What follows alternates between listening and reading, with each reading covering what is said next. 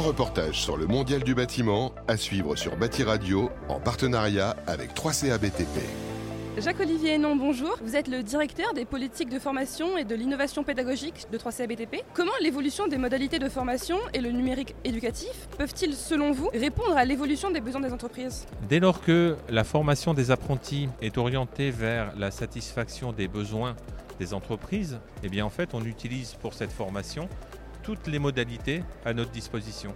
Le numérique éducatif en fait partie. On voit arriver des outils, des méthodes, des modalités de formation très différentes. Alors on parle beaucoup par exemple de la réalité augmentée ou alors de l'arrivée du métaverse. Tout ça, ce sont en fait des technologies qui rendent possible certains gestes, certaines habitudes, certains modes pédagogiques. Dès lors, il n'y a aucune raison que le numérique éducatif, qui offre autant de possibilités, ne serve pas à mieux former les apprentis de demain.